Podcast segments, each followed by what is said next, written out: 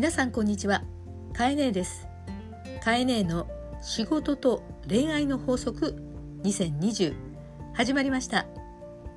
今日は2020年11月23日。え？びっくりって感じで思った方あると思いますが昨日収録して今日また収録。え昨日は結構明けてですね久しぶりに収録していたのに今度はまあ翌日です翌日ですかというノリなんですけども、まあ、昨日のあの放送でお伝えしたようにですねえカエネの知人の方がね、まあ、会食をしたことで、えー、コロナの陽性であるということのご連絡をいただいてカエネも、まあ、濃厚接触者になったという体験から、えー、いろんなことを気づきがやっぱり当事者になるって本当に大事だなと思いました。えー、その知人ご夫妻も無事に、まあ、退院をされて元気になられたので、えー、とても良かったんですけれども、まあ、この3連休皆さんもねあちこちあの楽しまれた人もいたと思うんですけども、えー、実際当事者になってやっぱり自分の行動には自分で責任をちゃんと取るということと結局私たちは人に会って生きるということが、まあ、日常生活にあるのでいかにそれが影響して波及していくんかいくのかということを意識することが大事だなと、まあ、本当に思った次第です。でそう思ったらえふとですねえカエネ自身はもともとこの放送はいろんな人に波及というか自分が、まあ、持っている情報をお届けしたいと思って始めたわけだから毎日毎日新しい情報実は入ってくるんですねまた新しい人にいろんな方にお話を聞くという仕事です。そこで自分のメモとして自分の記録としても早めに収録をしてまあ早めにまあ、ツイッター感覚でつぶやく感覚で、えー、ポッドキャストを配信してもいいかなと。みんながそこにいておしゃべりを届けられるっていうこんな素敵な、えーまあ、ツールってないなと思いまして今日あの一緒にお昼にお話しした人の話を忘れないうちに伝えようと思って今録音しています。え今日お会いした方はですねまあそのいろんなコロナ禍の問題あの体験もあってですね、えー、ドクターにお昼お会いしていました。えー、女性のお医者様なんですけれどもいろんな、えっとまあ、状況私の知らない世界をお話ししていただいた中に改めて人はどう生きていくといいかと、まあ、仕事も恋愛も、えー、その基本となるところは、えー、命があればとか健康があればっていうことを当たり前のようにあの考えるんですけれどもそしてそれは当たり前すぎるんですけども、まあ、今日いただいた言葉え法則23ウェルビーイングウェルビーイングとはまあ日本語にすると多分良好な状態とか、まあ、よく生きるとか良い人生とかまあそういう言葉の意味に取れるんではないかなと思います。病気だから治すとか不健康とかそういうことではなくてお金があっても肉体的に健康であってもですね、えっと、良好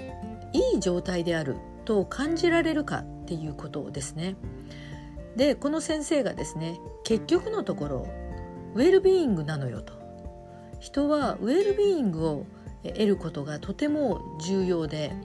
お金がいくらあってもねよくドラマとか映画でもねそういうの出てきますよね豊かであっても幸せではないとか逆に貧しくても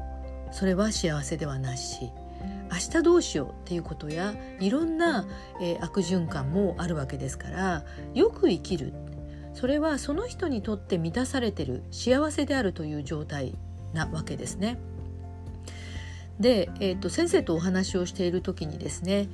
えー、日本の幸せ度という、まあ、ランキングが世界幸福度ランキングというのがあって2019年2020年と、まあ、ランキングの話になりました。え日本はですね世界で153カ国中2019年の段階で、えー、幸福度ランキングは58位、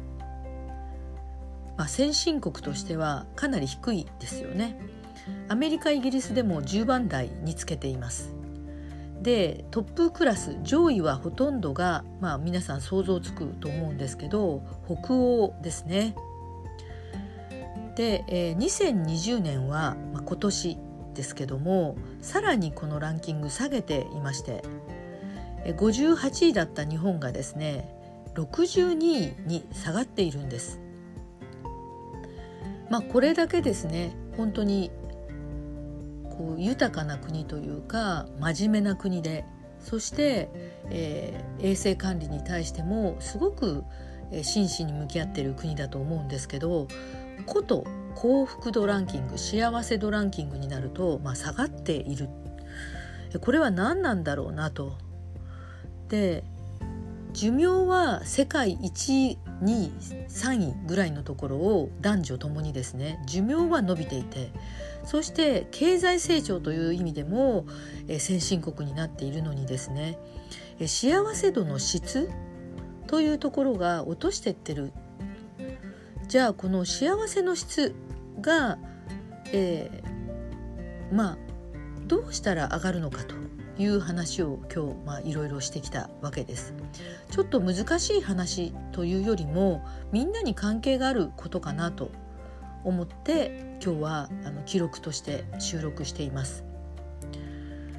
まずこのウェルビーイングのランキングを、まあ、決める時にですねその中に質問があるんですね。とても大きな重要な質問これがウェルビーイングの、まあ、本質ではないかなと思う質問です。あなたが困った時助けてくれる親戚や友人はいますか？この質問に対して「はい」と答えられるならその人のウェルビーイングは高い傾向にあるそうです。で、まあ、カエネもですね何年も生きてきますとそしてビジネスをしてきますと当たり前ですけど調子がすごくいい時って本当に人寄ってきます。それこそ芸能人の人なんかは体験されてると思うんですけど有名になるとあいつ知り合いだとねえー、遠い親戚一度会ったことがあるかないかぐらいのまたは同じ学校の人でもですねあの人、えー、同学年にいたのよぐらいにですね知名度があったりとかまたはあの調子がいい時って本当に人が近づいてきます。ここに乗っからないでくださいね。そしてえー、悪い時または自分が苦しい時またお金がなくなるとか私の場合だったらまあ事業が大変になる時こういう時に驚くほど人は去っていきます近づかないとかで昔から言うんですけど本当の友人というのは苦しい時に見捨てない見捨てないでいてくれた人であると言われています。でウェルビーイングの一つの指標にこの苦しい時に助けてくれる人がいますかと実はカエネもですね、まあ、会社がもう本当に30年近くやってるんですでその間にはリーマンショックもあったしそれから震災もあったし、まあ、今回のコロナもありますけれどもいろんなことがありました。その中で、まあ、会社が潰れそうになったり本当にお金がなくなったりした時にですね、えー、ある時私のすぐまあ側近にいた、まあ、それでも社員ですけどもね、えー、その人がある時私に連絡をしてきて、まあ、本当にもうお金ないなとどうしようと思っている時に、えー、同じ会社の中の社員なんですけど、えーとお話がありますと言って今自分が持ってる手持ちが300万なんですけど全く足りないかもしれないけど使ってくださいって言われたことあるんです。もう本当に忘れられない出来事で、えー、結果としてそれはあの使わないというか手をつけなかったので頑張るから大丈夫と言ったんですけど後にも先にもですね、えー、代表者が社員から300万ありますけど使ってくださいってなかなかないだろうと思うんですよね。え本当にそれは女性なんですけれども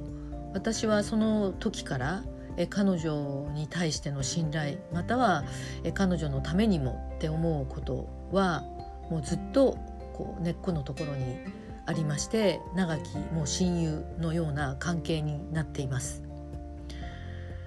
ウェルビーイングというのは指標は3つあります。